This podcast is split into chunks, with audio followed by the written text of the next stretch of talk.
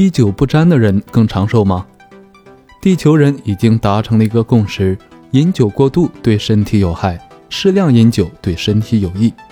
那么，如果从长寿的角度来看，滴酒不沾的人和千杯不醉的酒鬼相比，哪个更长寿呢？对于这样的问题，如果用理论回答，势必会有很多人感到不服。